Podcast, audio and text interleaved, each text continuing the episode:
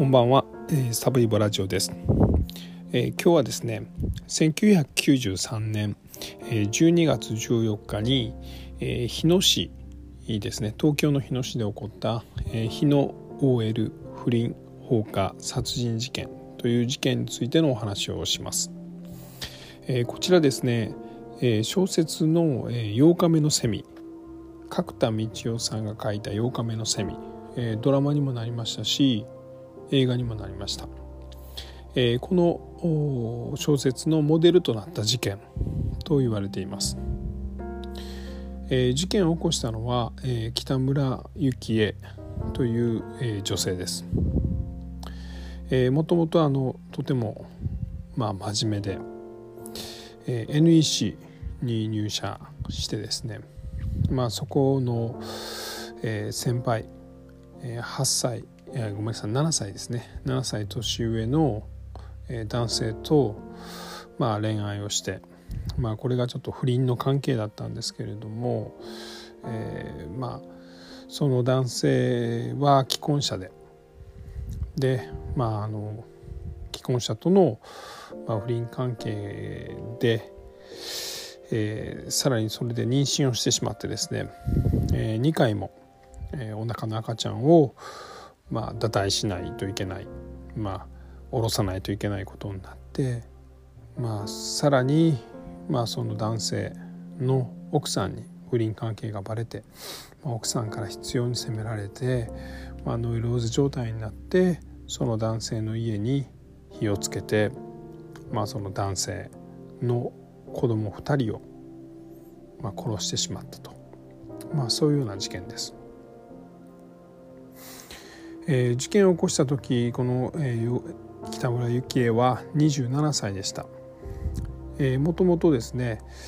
大学卒業した後 NEC に入社してですねでシステム開発部門で働いてました。でちょっとまああの恋愛には奥手だったそうです。でそこで知り合ったのが、えー、この男性、まあ、H さんという男性と知り合いました。で H さんは、えー、次第にですね、まあ、後輩である、えー、北村、え、受刑者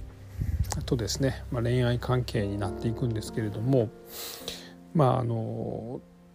奥さんとも、まあ、少しうまくいかない時期があったそうでその時に、まあ、この北村容疑者と、まあ、不倫関係になったということです。で、えー、北村容疑者はですねそれまで恋愛経験がなかったのでまあ何て言うんですかねもうこの男性に、えー、奥さんとはもう別れると、まあ、言われてそれを信じきったそうです。で、えー、まあ否認もしてなかったんでしょうね。あの子供を身ごもってしまいます。でその時にこの男性はちょっと今は時期が悪いんだと今回は申し訳ないが下ろしてくれと言います北村容疑者はまあ、男性に素直に従って、えー、中絶をします。しかしさらにまた妊娠するんですね。で、えー、次はですねこの男性に、まあ、きっと下ろしてと言われるだろうと思って自ら中絶をします。で、まあ、しばらくその後ですね不倫関係はまあ5年ほど続くんですけれども、まあ、5年ぐらい経った時に奥さんにまあ気づかれるんですね。で、まあ、この奥さんは、まあ、この旦那さんに対してですねもうあの慰謝料を払って離婚するか、まあ、関係を清算するかどっちか選んでと言ってですねでこの男性は北村受刑者と、別れるということを決意し電話で、ま、別れましょうというんですね。でその時に、まあ、奥さんとこの北村容疑者はしゃべるんですけれども電話で、えー、私は子供を2人産んで育てているがあなたは2回妊娠して2回ともお腹から書き出した。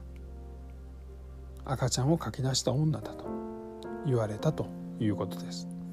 ここはちょっと諸説あってですねこの時にもうすでに北村容疑者はですね少しノイローゼ状態で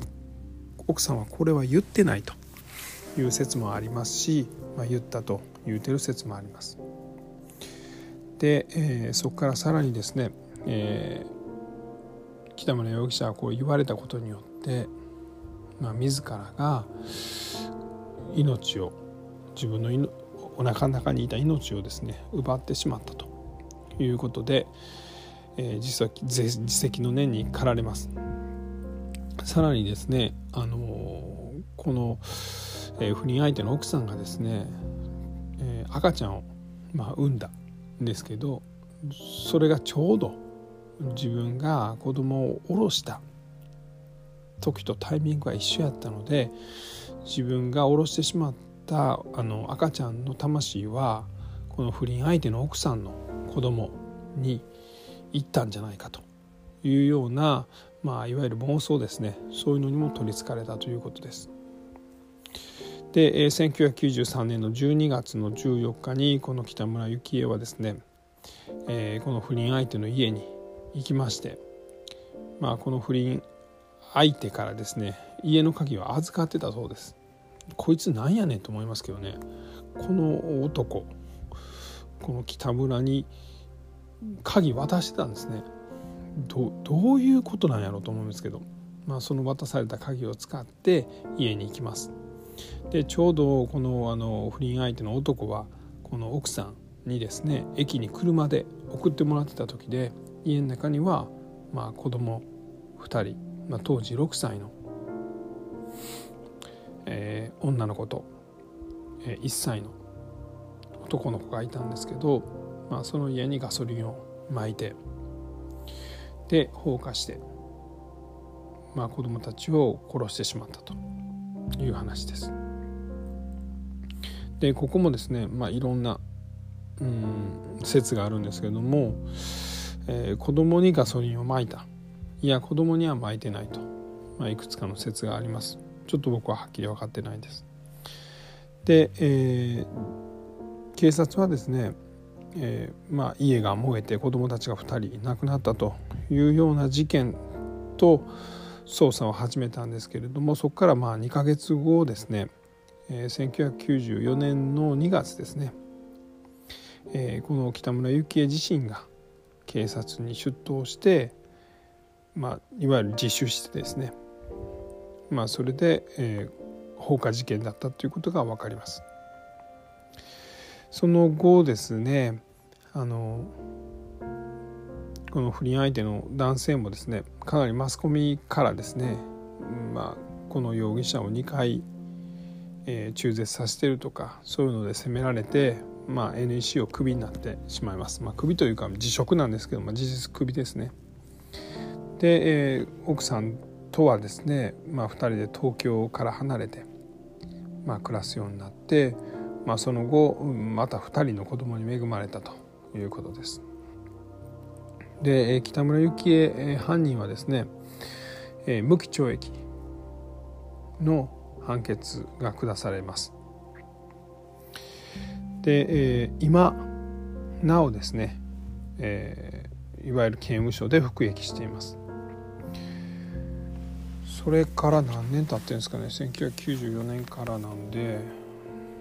えっ、とまあもう25年ぐらい経ってるんですけれども実際この無期懲役で、まあ、どれぐらいの年数服役するかというのは人によっていろいろなんですが、まあ、この、えー、北村容疑者はですね民事の方でもですね、まあ、4,000万か5,000万ぐらいの支払いを、まあ、判決で受けてます。で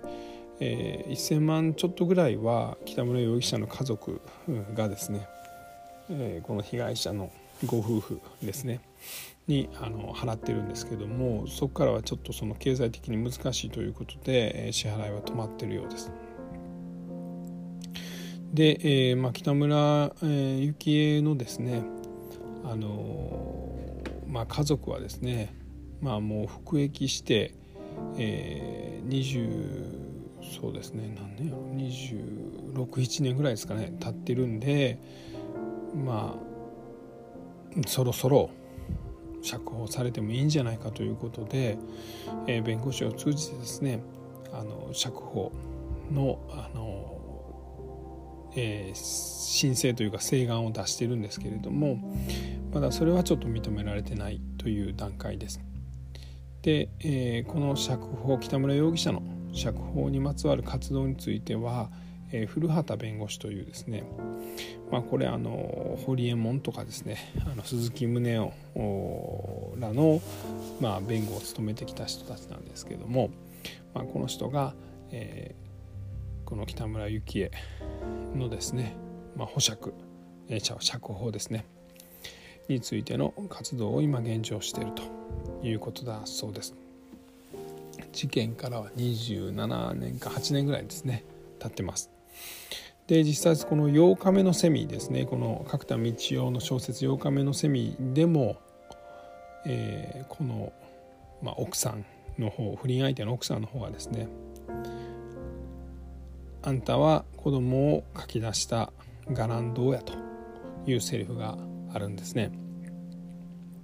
でそれを、まあ、実際北村容疑者は言われて、まあ、それで、まあ、放火を決意したという話があります。まあ、この男ですね、えー、H にもてあそばれて、まあ、奥さんから、まあ、そのようなことを言われてそれが怒りとなって、まあ、結果放火をして幼い命を奪ってしまったと、